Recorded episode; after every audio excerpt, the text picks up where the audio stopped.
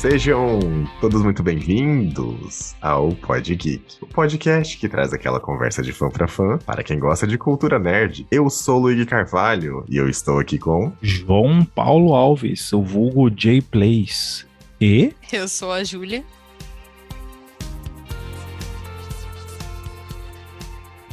e são só esses. Só nós dessa vez. É o que tem pra janta. Estamos todos acordados. Tá acordado aí, Júlia? Tá acordado aí, João? Sim, Eu tô dormindo, certeza. É um sonho tão grande participar do podcast que você fica aí achando que está sonhando. Ou será que não? Será que realmente você está sonhando? Que viagem é essa, velho? É um pesadelo. várias vezes eu acordei e estava no podcast. Ah, pelo menos você não estava sonhando que estava indo no banheiro. Já é uma vantagem, olha só. Já é uma vantagem. Parece que os sonhos e os pesadelos não reconhecem mais o seu mestre. Vou refrescar a memória deles. Ele tá livre. Saiu daquela redoma.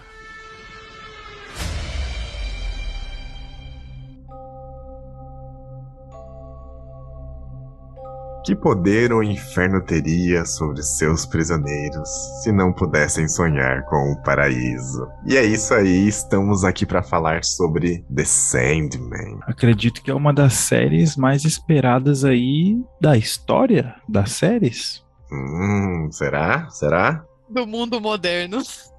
Ânimo, porque estamos aqui para falar sobre o segundo item gótico que fez sucesso esse ano. Não foi só Batman, temos Sandman. A solidão me fez emo, gótica, vampira e roqueira. Por sinal, só deixar claro que o Robert Pattinson e o Tom, alguma coisa, que é o ator do, do Sandman, são amigos, tá? Tipo, muito amigos.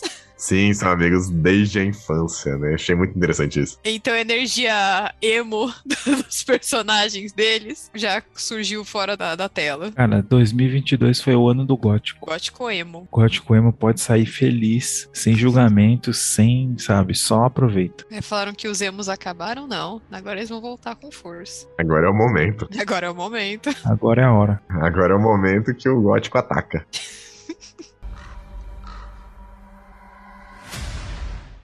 No longínquo ano de 2019, a Netflix e a Warner Bros. assinaram um expressivo contrato financeiro para adaptar Sandman, nada mais nada menos que a icônica HQ criada por Neil Gaiman, dando início a uma série de televisão. Essa notícia preocupou muitos fãs da obra que, pela complexidade da história, tiveram receio da qualidade, como essa qualidade seria trazida pela Netflix. E qual foi o resultado dessa empreitada? A série foi boa? Foi uma decepção? Qual é o grau de fidelidade com o material original? E até que ponto era necessário adaptar? Sexta no Globo Repórter.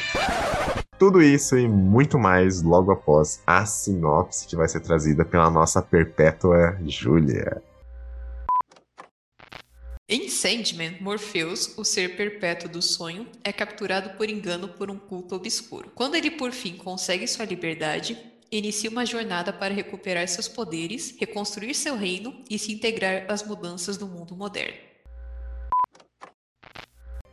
Excelente, Júlia. Agora, meu querido amigo João, para quem acordou agora e não sabe como funciona um episódio do nosso podcast que fala sobre série, explique para os nossos ouvintes, por gentileza. Gente, os nossos episódios sobre série, eles costumam ter spoilers do começo ao fim. Então, assim, se você ainda não assistiu, pausa. Eu não sei porque você está ouvindo um podcast de uma série que você não se deu o trabalho de assistir. Caso você não tenha assistido, você pausa, você, você assiste. E aí você volta. Caso você não se importe com spoilers, você quer descobrir se a série é boa o suficiente para que você perca o seu tempo, você ouve tudinho sem medo. Então, se a gente falou que é boa, é boa, pode confiar. Pode confiar, aqui é Brasil. E aí, Johnny, conte-nos qual foi a sua impressão em relação a essa série. Você acha que as preocupações dos fãs em relação à qualidade foram válidas ou não? A série foi boa ou ela foi uma decepção para você? Diga-nos a sua opinião. Bem, primeiramente, essa questão dos fãs, acredito que foi uma questão central, porque a série foi muito comentada e muito esperada bem antes da maioria das séries. Então o pessoal já vem construindo esse hype ó, há muito tempo. Com certeza, as preocupações foram reais, foram fundadas, porém acabaram se revelando exagero. Eu acho que a série entregou sim o que prometeu. Então, sim, as preocupações foram importantes, sim, porque a gente sabe o tanto de bosta que sai, que a Netflix solta. Uhum. Mas nessa, os caras capricharam. Pela madrugada. O bagulho é bonito. Perfeito. Arrasou. Adoro, menino. Ai! E você, Júlia? Como que foi pra você essa recepção? Como foi o resultado dessa empreitada da Netflix? Quero dizer primeiro que Sandman tem uma, tem uma vantagem que nem toda série tem. É gótica, né? Acertou. Ah, miserável. Também. Que o autor dos quadrinhos, ou um dos autores dos quadrinhos, também ajudou a produzir a série. Então, seguindo isso, cresce que a, que a essência do, do quadrinho se mantém na série, enquanto que às vezes a série é adaptada para uma pessoa que não tem nada a ver com a produção original, o que muitas vezes acaba fazendo a, a decepção. Uhum. Felizmente, Sandman fugiu disso. Tinha ouvido falar da, de Sandman antes, os quadrinhos, nunca me interessei muito em ir atrás. Então, quando teve esse burburinho de que ia ser uma série, aí ia ser boa, ia ser ruim, eu tava completamente por fora. Eu só fui lembrar que ia sair essa série esse ano quando saiu o trailer na Netflix. E eu vou dizer que foi uma surpresa muito agradável, porque eu gostei pra caramba. Não é um consenso que as obras Netflix elas têm um, um selo de excelência. Então eu era um desses fãs das HQs que tava com um pouco de medo dessa adaptação, de sair uma porcaria. Isso aqui é uma porcaria! Merda nenhuma! Desculpe! Mas, ênfase nesse mas, foi com alegria que eu assisti aos 10 episódios de The Sandman. Digo que foi um deleite. Já que recentemente tinha lido o primeiro arco de Sandman, e eu achei que a série, ela conseguiu ter dois acertos principais. Então já vou começar a trazer aqui alguns pontos fortes que eu achei da série. Senta que lá vem a história. O primeiro acerto é que ela conseguiu trazer algumas partes dos quadrinhos perfeitamente iguais e só colocou na tela. Então, assim, como seria esse quadrinho se colocasse essa cena em tela? Tivesse um live action. É isso, eles colocaram isso em live action e ficou incrível, ficou lindo. É lindo, muito bonito. Pra quem não conhece um pouco de Sandman, ele faz parte da DC Comics. Na verdade, ele é do selo Vertigo, ou Vertigo. Então, ele tem personagens da DC que fazem parte da história. Então, algumas modificações que foram feitas na história e foram adaptadas, pelo menos no meu ponto de vista, ajudaram a série a ficar ainda melhor. Só um background bem rápido, um exemplo disso, a Unity, que é aquela personagem que passou anos, né, da doença do sono, e ela despertou, ela também aparece nas HQs, só que na HQ ela não tem um elo com a história principal. Ela só é uma coadjuvante, ela faz parte dessa síndrome, ela passou pela doença, mas ela não tem tanta relevância. E eles começaram a fechar os buracos que tinham na história. O próprio John Dee, o cara que tá com o Ruby, ele também era um vilão B da DC. B não, aliás, um vilão C da DC. Na série ele foi adaptado, ele foi melhorado, ele ganhou outras camadas. Cara, essas partes que tiveram adaptações e as adaptações melhoraram a série, eu acho que valeu demais. Pra mim já é um ponto super positivo. E o que, que vocês acharam? Qual que é o personagem preferido de vocês? Isso eu quero saber. Bem, são tantos personagens interessantes. Pode escolher mais de um, cara. Pode escolher mais de um. Mas o meu personagem favorito é o Corinthians. Difícil não gostar, né? Nossa, difícil não gostar do vilão, velho. Tem como não gostar desse vilão, velho? Ele é muito Shed, né? Como diz. Eu não entendi o que ele falou. O quê? Shed. Shed. Que isso? Também, mas fala o shade. Fica. Ai, qual é o termo pra, pra descrever isso? É, é snob? Ele tem muitas nuances, é isso? De- deboche, debochado. Ah, tá. É um Ricardão debochado snob. Ricardão é ótimo. Um mérito, assim, do, do ator, o personagem Corinthians, ele não tem tanta ênfase, assim, na, na HQ, pelo menos no, no início. Eles colocaram ele na série, e ele vai aparecendo ao longo de toda a série. Ele é muito carismático. O, o ator conseguiu dar uma personalidade, assim, pra ele, que ele é aquele cara que ele vai ganhando você, assim, no charme e tal. Ele é o vilão, ele não deixa de ser um vilão. Uhum. Mas é aquele vilão charmoso e tal, isso é muito legal. Cara, o jeito que ele anda, as roupas dele, quero, eu preciso agora. Preciso. João, olha o tanto de personagem que existe. É o que é que você quer usar de exemplo. o psicopata. Os personagens se vestem tudo de qualquer jeito, velho. Esse maluco é estiloso. E a, e a Lucine, a bibliotecária? Ela parece uma bibliotecária de anime, né? Mas ela se veste bem. Com certeza. Sim, aí eu concordo contigo. O momento da série que o Jed, o garotinho lá, que, que só que tem a síndrome de, de parente de protagonista. Qual que é essa síndrome aí? É síndrome que tudo de ruim acontece com ele. Tudo que é possível acontecer acontece com ele. Mas isso é, vamos deixar para mais tarde. O momento que ele ficou mais seguro na série toda era enquanto ele tava com, com o Corinthians. Pior, velho. Tipo, tranquilamente só seguro tanto fisicamente quanto psicologicamente, tudo. Falava, ô garoto, pode pegar, come aí. Não, que é isso, eu tô olhando você, relaxa. E ainda tiveram ali, ó, uns easter eggs que ele tava assistindo Super Choque. Aquilo ali foi muito bom. Sim. Tava mesmo. Não, só isso aí, já, já deixei aqui minha indagação. Nice. E você, Júlia, qual que é o seu personagem favorito da série? Foram vários. Você citou o John. É, eu adoro o David Tellis. Ele vai ser eternamente o Professor Lupin de Harry Potter. It's Leviosa. Ah, Leviosa.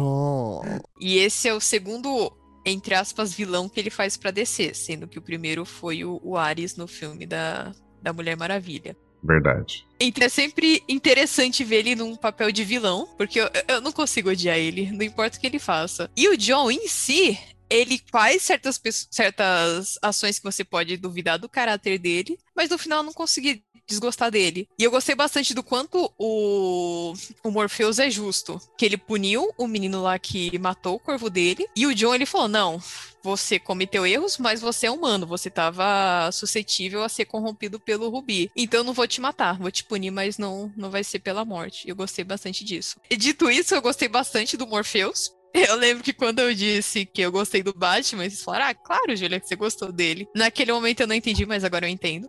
Eu gostar dos personagens emos faz, faz parte. Eu fico no meu mundo das trevas, você fica no seu mundo de luz. E assim o equilíbrio do mundo continua estabelecido. E fora isso, eu gostei bastante do, do Matthew, que é o, o Corvo, achei ele hilário. Mas no final, o personagem que eu mais gostei foi o, o Rob, ou o Robert, que é o Imortal. Depois de 700 anos, 800 anos, ele ainda gosta de estar tá vivo. É incrível isso. Sofreu, se deu bem na vida e ainda assim ele tem interesse em continuar vivendo. Um personagem muito legal. E ele tem pouquíssimo tempo de tela, se você for considerar. Ele tem meio episódio, mas o cara já tem uma legião de fãs nesse meio episódio. Esse meio episódio foi, foi ótimo. Além do, do Morpheus apresentar todas as modas de vampiros através do século, também teve o, o Rob, que, que é um personagem muito interessante. Exato. O Rob é bom demais. É verdade.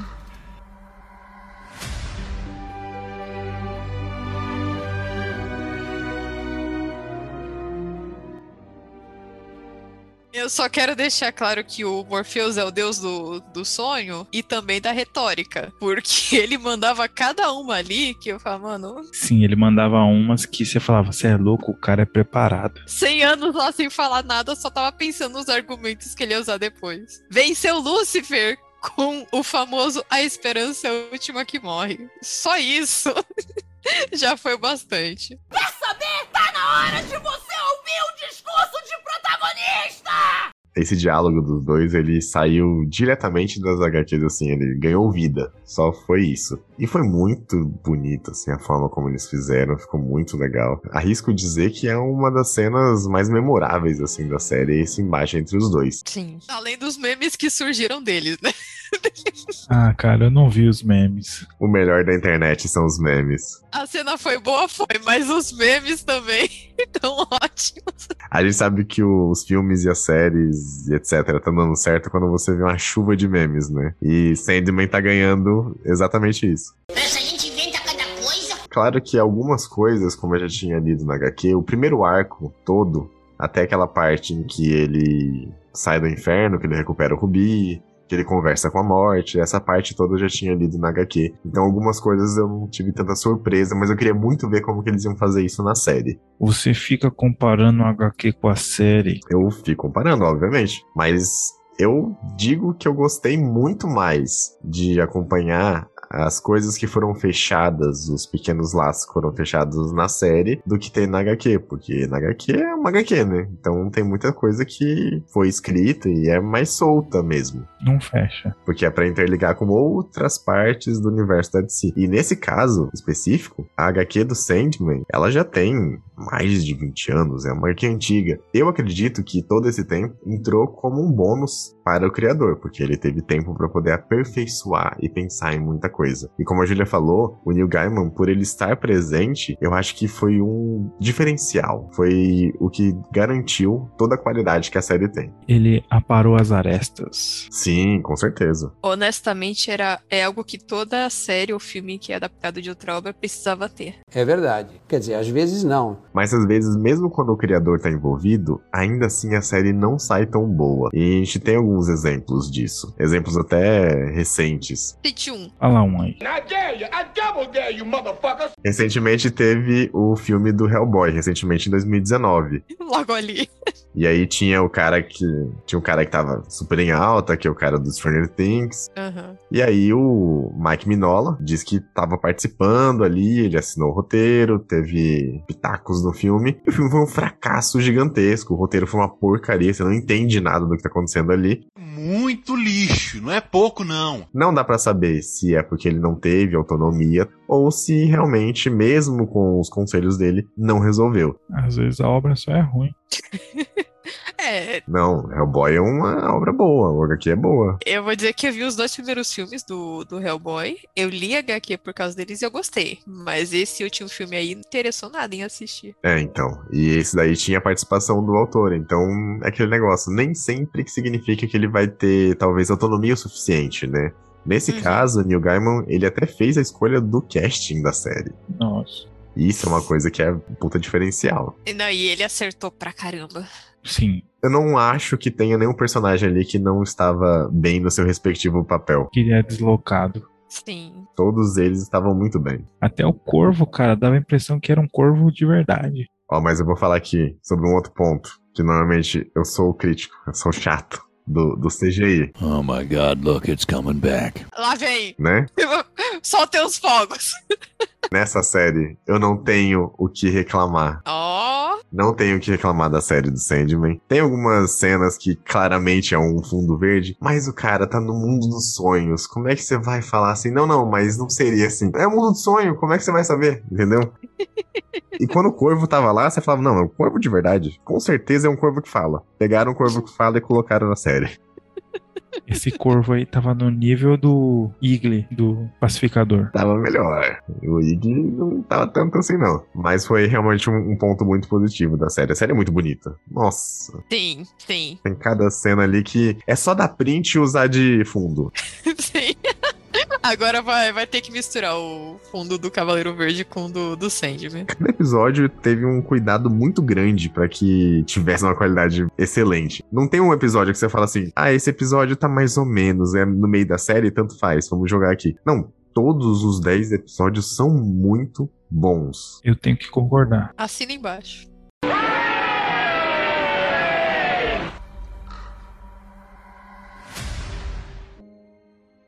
Agora eu sou obrigado a perguntar pra vocês: vocês têm algum ponto fraco para esta série? Olha, eu tenho um ponto, não pode dizer que é fraco, mas que eu achei meio estranho. Que você comentou cada episódio foi muito bem produzido, etc. Do episódio 1 ao 6, acontece muita coisa. Tanto aí tem coisas que iniciam o episódio e finalizam no episódio que eu gostei, porque apresentou bastante coisa desse universo que eu não sabia nada. Tava com uma velocidade do roteiro bom. Não tava enrolando muita coisa. Mas o- os quatro últimos episódios são focados, entre aspas, no arco da, da Rose Walker. Acho que esse é o sobrenome dela. Sim. Que é o arco do Vortex, né? É, que eu não acho ruim, mas eu achei estranho ter a jornada do, do Morpheus, que é o protagonista, em muito mais agilizada, e nessa outra personagem acabou demorando mais tempo. Não achei ruim de fato, mas foi, foi estranho, foi uma, meio que uma quebra do ritmo que tava tendo na série. Mas não, não tornou uma experiência ruim, no caso. Nesse caso, talvez por beber demais da HQ, teve realmente essa, essa quebra. Depois do episódio 6, se não me engano é 6, não lembro qual é, mas depois daquele episódio que ele vence lá, que ele pega o Rubi, enfim, que encerra a história, quando acaba aquele episódio em que termina o primeiro arco, que ele conversa com a irmã dele, encontra um novo propósito, reencontra o amigo dele, eles começaram a adaptar uma outra parte da HQ. Tanto que eu, eu realmente só li até aquela parte. E aí tem o segundo arco, que é o arco do Vortex, que eu não li. Então foi tudo uma surpresa pra mim. Eu não sabia como que ia acontecer. O que ia acontecer e como ia acontecer. Realmente tem essa diferença no tom. Até porque o Sandman ele aparece menos. A partir dali, né, o sonho deixa de aparecer tanto.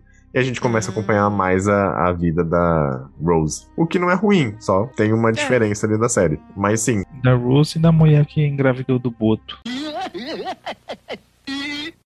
Do Boto. Esse Boto aí tava só querendo, né? Esse Boto é safadinho. Imagina que terrível, você vai dormir e acorda grávida, mano, não. Pior pesadelo possível. Ah, não, eu sonhei que eu tava grávida. Meu Deus do céu, o que, que é isso? Sim. Pior que fizeram essa piada na série, cara. Em algum momento lá alguém falou: Cara, as pessoas estão acordando grávidas. Meu Deus do céu, Bag. Meu Deus do céu. Eu conheço a morte da, da Marvel, mas se o Thanos matasse metade do universo pra morte que tem em Sandman, eu falaria, ok, não te culpo, faria o mesmo. Essa morte é formada em assistência social, mano. Ela é muito legal. Fez psicologia. A morte do bem. Nossa, mas foi aquela parte dela levando os pessoais mesmo. Teve aquela parte do bebê, foi tão forte. Eu chorei. Eu chorei também. É o maior inacreditável dos últimos tempos. Não, ela foi passando, pegando o pessoal. Eu falei, ah, tá bom, vai pegar o com câncer, vai pegar o idoso, vai pegar qualquer um. Aí eu vi ela entrando no quartinho do bebê. Eu falei, não, você não ousaria. E ela usou. Aí ela até falou, ih, é o que tem pra hoje, né? Foi só isso. Viveu pouco, né? Eu chorei porque as mortes são muito pacíficas. O Neil Gaiman, ele falou que ele escreveu a morte como o que ele espera que ele encontre no final da vida dele. E realmente também espero que seja o final seja dessa forma. Já me choquei aqui quando o João falou que ele chorou, mas quando a Júlia falou que ela chorou, aí sim eu perdi o argumento. Essa série tocou fundo, cara. Tocou fundo em várias coisas. Sim, não só pelo diálogo. Assim que é bom. Ele vem, não é? Quem? O Morpheus, o Oniromante, o próprio Sandman. Isso é só um conto de fadas, Hatch. Não é um conto de fadas. Ele voltou. Bom saber. Eu sou o rei dos sonhos. Governo o reino dos pesadelos.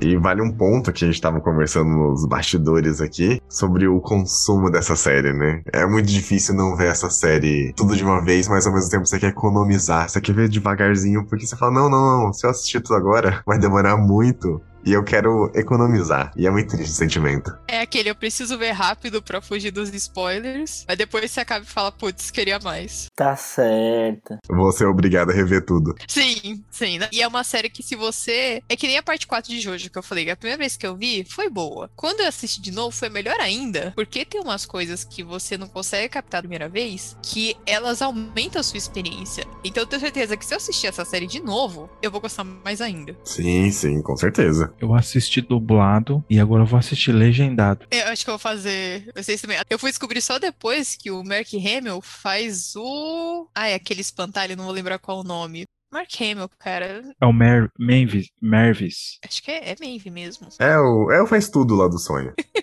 Ó, pra toda obra. É o Severino. Eu vou chamar o quebra-galho. Severino! Severino! E o Mark Hamill fez parte, então vale a pena, vale a pena. Vale a pena sim. Eu assisti legendado, então vale super a pena. O trabalho também que o Tom fez com a voz, ele passa uma sabedoria muito grande, é muito legal. É, não, eu vou aproveitar pra dizer que a dublagem também tá muito boa, muito boa mesmo, mas eu acho que eu achei legendado só pra, pra ter essa experiência também. No arco do Hotel dos Psicopatas lá, eu percebi que eu tava assistindo em português com, com a legenda em português também, porque duas crianças em casa, não é que eu consigo ouvir o que é dito na TV, os meus pensamentos, entendeu? Eu só consigo ouvir o barulho do caos. Então, algumas falas é diferente da falada pra legendada. Uhum. Tipo, Nesse arco dos psicopatas, eles adaptam muita coisa, porque tem aqueles. Eles têm um modo de falar, né? Nossa, eu mataria pra estar aí agora. Nossa, estou morrendo de fome. Usa muito isso, então é muito legal a tradução, ficou muito boa. Não achei um, um erro assim, uma coisa que não se encaixa, não tem. Ele tem toda a razão. Uma coisa que eu queria destacar é que as histórias do Neil Gaiman, essas histórias que ele escreve, normalmente elas têm usado bastante o lado lúdico, né? Essa parte mais fantasiosa pra trazer lições e pensamentos e reflexões muito humanas. Então, Sandman é uma amostra disso. Com certeza. Dá pra gente perceber claramente algumas das coisas que ele passa sobre essa questão da transformação, da mudança, como a gente muda com o passar do tempo e como que uma, digamos assim, entidade, né, um perpétuo, ele também acaba mudando com as experiências que ele tem. Vários diálogos da série também trazem esse pensamento, a questão do, do John com a mãe dele, que foi até muito melhor do que estava na, na HQ. Então, muita coisa foi transformada e transformada para melhor. Eu achei que foi muito válido ser adaptada essa história da forma como ela foi adaptada e com as mensagens que ela trouxe. Então, um ponto que eu gostaria de destacar também. É aquela coisa, se uma criatura milenar ainda tem muita coisa a aprender, eu acho que nós, como os réis mortais, não deveríamos ser tão cabeça duras para aceitar nossas mudanças também. Certamente.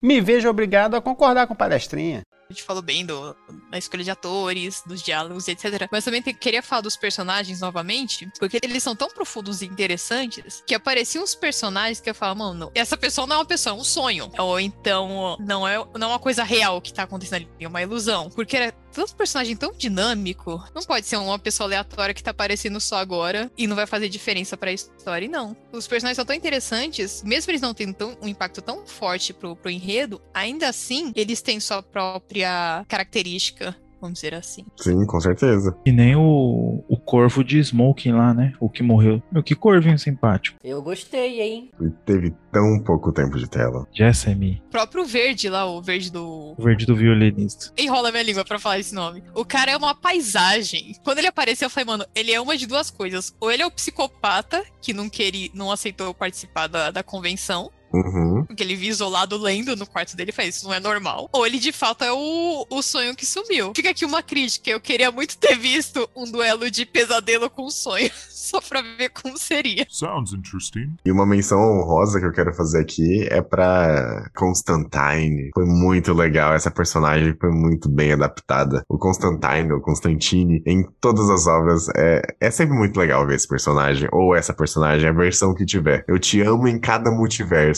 O engraçado é que quando eu vi o, o thriller do Sandman, eu falei, nossa, isso tem uma vibe tipo o filme do Constantine. E quando eu assisti, eu não sabia, né, que de fato ele era um personagem desse. Achei que era tipo um universo separado. Aí apareceu um Constantine lá e falei, o que que tá acontecendo aqui? Constantine foi uma ótima personagem. Tanto no presente quanto no passado. Ai, que loucura! Ai, que absurdo! Um último comentário. Meu, que que foi aquele Jed? Que moleque sofrido. Tadinho foi tomado lá da mãe, aí o pai morreu. São várias informações que foram fragmentadas que eu vou juntar aqui. Aí o pai morreu, aí foi pra adoção. Aí com certeza o Stuart Little foi adotado antes dele. Isso é um fanfarrão, xerife. Depois ele foi adotado por um casal que meio que odeia ele, só pra pegar os 800 reais. Dólares, dólares. 800 reais. Ele era maltratado, o cara era só um lixo. Eu jurei que esse cara que era o pai dele era o tal do homem de família que os caras estavam falando. Eu jurei que era, eu tinha certeza que era. Tratado igual lixo, nossa, abusado lá. Aí o cara veio salvar. Quem veio salvar ele? O pior pesadelo de todos. Levou ele pro hotel dos psicopatas. Só os piores psicopatas, aquele gordão lá doido pra pegar ele. Depois ele fugiu dos psicopatas. Quem ele achou? O gordão tarado, que já ia levar pro quarto. Meu, aí depois veio o, o Corinthians de novo. Eu falei, mano, esse moleque não cansa de sofrer. Menino é muito sofrido. Aí depois veio a irmã, salvou. Pelo menos aquele pesadelo quis virar sonho por causa dele. Sim, porque também, né, até eu. Pelo menos nisso ele teve sorte. Depois de ver a história dele, cara, qualquer pesadelo se compadece. Justo. A menina começou a quebrar os sonhos lá. Quem apareceu para morrer? Ele apanhou no sonho com o Sandman, apanhou no próprio sonho dele pros ratos. Realmente. E no final de tudo, que tudo deu certo, tudo se resolveu. Aí lá, que bom, Rose, que bom você me salvou, agora vai ficar tudo bem, né? E a mamãe? Morreu também. Eu falei, ah, mano, se esse moleque vir na segunda temporada como vilão, eu não vou julgar ele. Ele tem toda a razão. É justificável. tá justificado. Ó, assina embaixo. Pode virar vilão à vontade. Pode destruir o sonhar, pode destruir Deus e o diabo que você tá na razão. Tá na razão, você tá na sua razão. Não é possível alguém sofrer tanto, velho. E ele nem era importante, ele só meio que tava lá pra. Eu não consigo ver esse moleque sorrindo. Mas tem uma coisa bem legal, assim, positiva, por assim dizer, que no final ele ainda queria ser um herói. O sonho dele, Sim. né, era ser um herói, ajudar as pessoas. E no fim ele ainda acaba lá com a irmã dele, com o bebezinho e sorrindo, né? Apesar de ter passado por tudo isso. Ele é o Naruto de Sandman.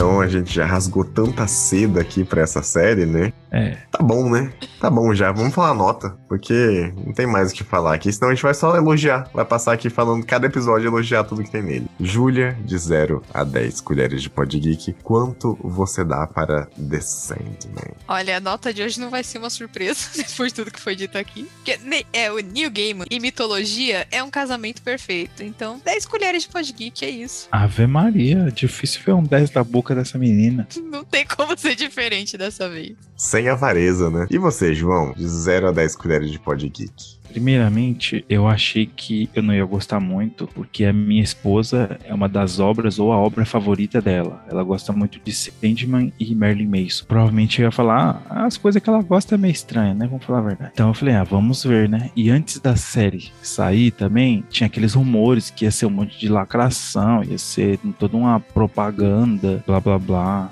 Então eu falei assim, vamos ver se é isso mesmo. E estavam equivocados. Não foi. Não é lacração, não é propaganda de qualquer coisa, é, é realmente, é um negócio é puro, puro e, e limpo como o céu, uma obra de arte. E devido a isso, eu acho que eu não posso dar um menos que 10 colheres de pod geek.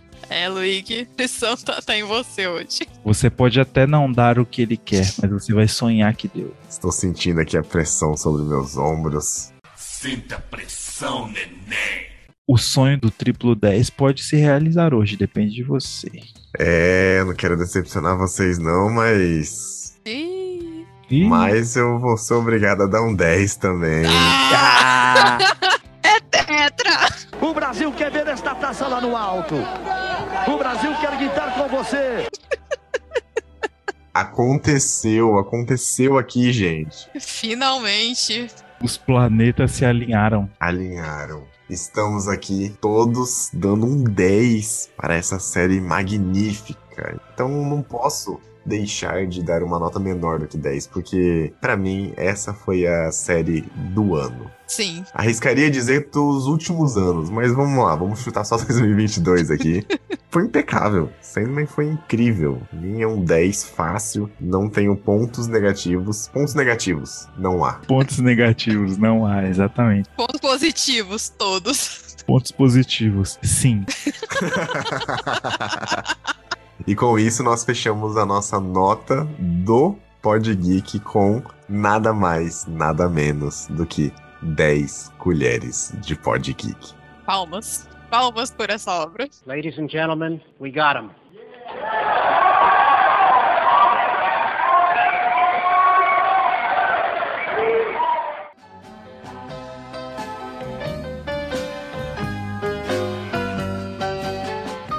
E aí, João, considerações finais para esse episódio? Esse episódio mais do que magnífico? Magnânimo. É, eu acho que, cara, só um comentário. Eu acho que a próxima, próxima obra aqui que vai levar um triplo 10 vai ser o Interestelar 2. Se nenhum levou um triplo 10. Eu acho que é, é isso. É isso. E você, Júlia? É, olha, eu espero que outros canais de streaming e similares, tipo Disney Plus, vejam Sandman e notem uma certa coisa. São 10 episódios? São.